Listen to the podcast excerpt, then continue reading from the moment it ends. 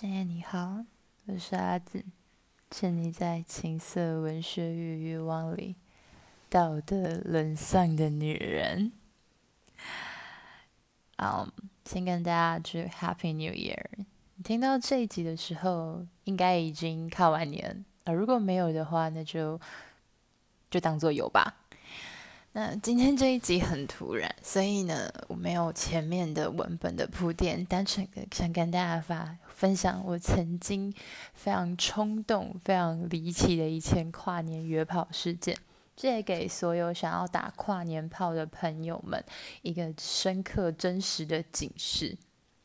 哦，那在我们进入故事之前呢，一样要进入天线听一段广告，噔噔噔噔，OK。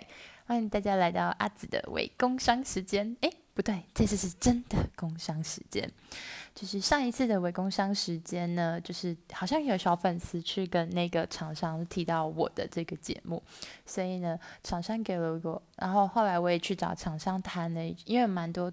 呃，小可爱们来私讯我说想要了解进一步，诶，这个链接去哪里买啊？怎么卖啊？好不好用啊？也很有兴趣的这样的说法，所以我就去找呃这个翻抽屉这个厂商跟他谈了一下，帮大家谈到了一个团购优惠。那我应该是这一两天会把团购的表单还有介绍跟说明，还有使用心得打给大家，在线动里面大家都可以找得到，一样。如果有任何的问题，可以直接私信小盒子。那希望大家可以一起让这一次的团购成团，你也可以享受到前所未有、无比深的高潮。噔噔噔噔。那这个故事呢，其实要说到就是，呃，哦，这是很久很久很久以前的事情，就是 When I was young，还是一个大学生的时候。那年的跨年就是呃没有男朋友啊，很寂寞啊，很可怜，然后没有人要跟我出去玩。然后那时候突然在就本来跨完年就想说，嗯，应该也结束了，没有什么事情，然后就在叫哎，我叫他说完 good night 吧，然后就随便配对到一个男生，然后我们就聊聊，就跨年的时间聊聊聊聊聊得很开心。然后他就觉得，他说那不然我现在去找你。我说哈，真的假的？因为他那个时候在。呃，大概开车上来要两个小时的地方。我说：“你确定吗？你上来都已经两点，已经不是跨年炮嘞。”他说：“没关系啦。”然后重点是，他就真的真的开了两个小时的车。那你知道，跨年在台湾的传统就是一定会有寒流，所以在那么寒冷的夜晚里，就一个大男人，然后缩在一个小小的车子里面，然后开了两个小时，就为了来打一炮。OK。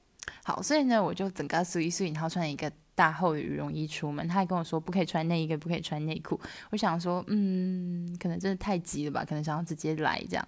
我就当时也很听话，你知道，大学生就笨，很蠢啊，不是只说大学生，只有我而已。那时候，然后呢，他就来了。哦，我跟你说，真的是很棒，因为我没有问身高。他超高，一百九十三，就是我第一次接是我超过一百九十公分的男人，然后长得也还算可以，身材还不错，好像是体育老师。然后后来我们就去找各种我们家附近的所有所有汽车旅馆，每一间都客满。你知道，就是跨完年两点这个时间，就是打炮高峰潮啊，而且跨年就是一个。呃，你可以合理出门，不像圣诞节一样，你可能没有办法那么合法出门的时间，所以大家都是疯狂出门打炮，所以我们两个就很想要，可就你知道很 horny，但是没有地方打炮啊，怎么办？啊啊，两个人一个一一一个一百九十三，一个一百七十二，是要怎么在车上打？不可能啊，这样公车你好不是？所以我们出来之后就到附近的公园呀，公园，而且跟你讲，不是公厕。是一个很大的广场，它中间有一个牌子还是柱子的东西，然后就把裙子翻起来，就直接开始就哦，他让我先他先把我压，先让让我帮他口交，然后就是、嗯、他可能出门有洗过，没有到特别重的味道，然后是真的是，我觉得上天真的对他太好了，然后人长得干净又高，然后又壮，然后呢，自己又大哦，对，这是重点。画画那划重点这样。好，然后结束完，那我帮他口交完之后，就是我的口交技术是 very good，所以呢，所以他就很兴奋嘛，然后他就把我翻过来，然后不是手扶在那个广告那个公告板上面，然后他就从后面，他把我的就是羽绒服跟裙子掀起来，然后直接从后面进来，这是我第一次感受到后背是可以这么深，而且就是。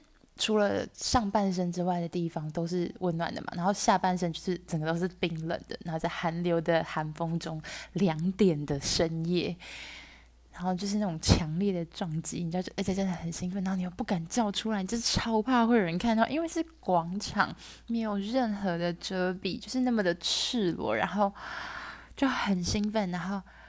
而且我还听到我的水滴到地板上的声音，我觉得太羞耻了吧！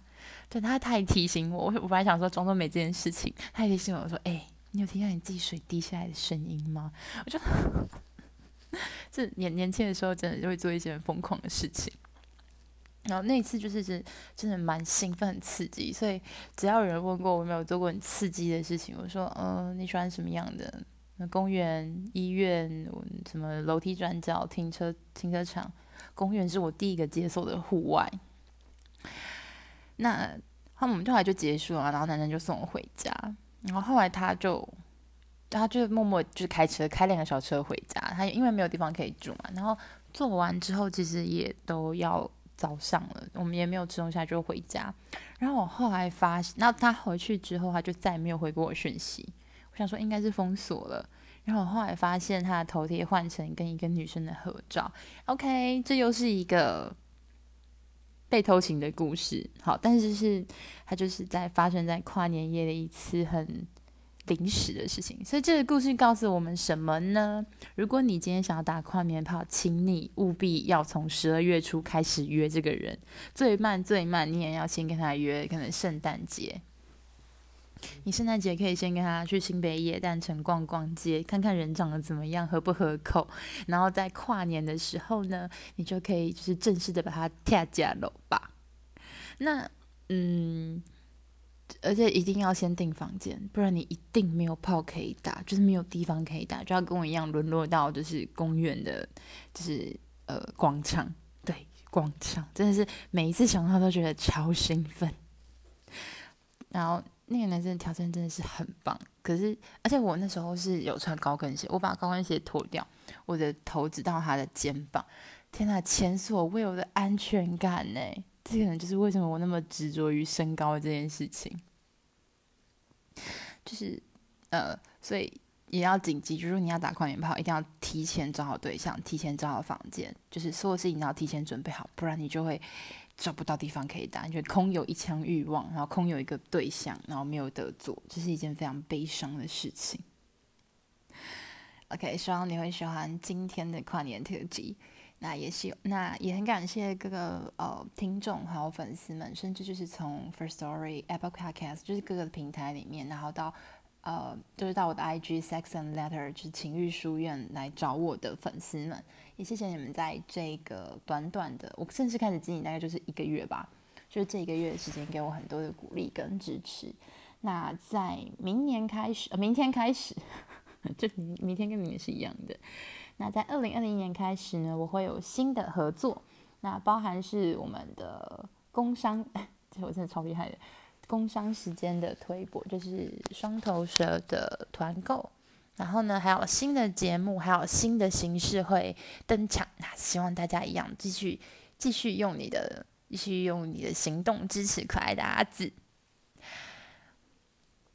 祝大家新年快乐，二零二一年都可以有幸福满满、情欲流动爆表的一年。深夜晚安，我是阿紫。沉溺在情色文学与欲望里，道德沦丧的女人。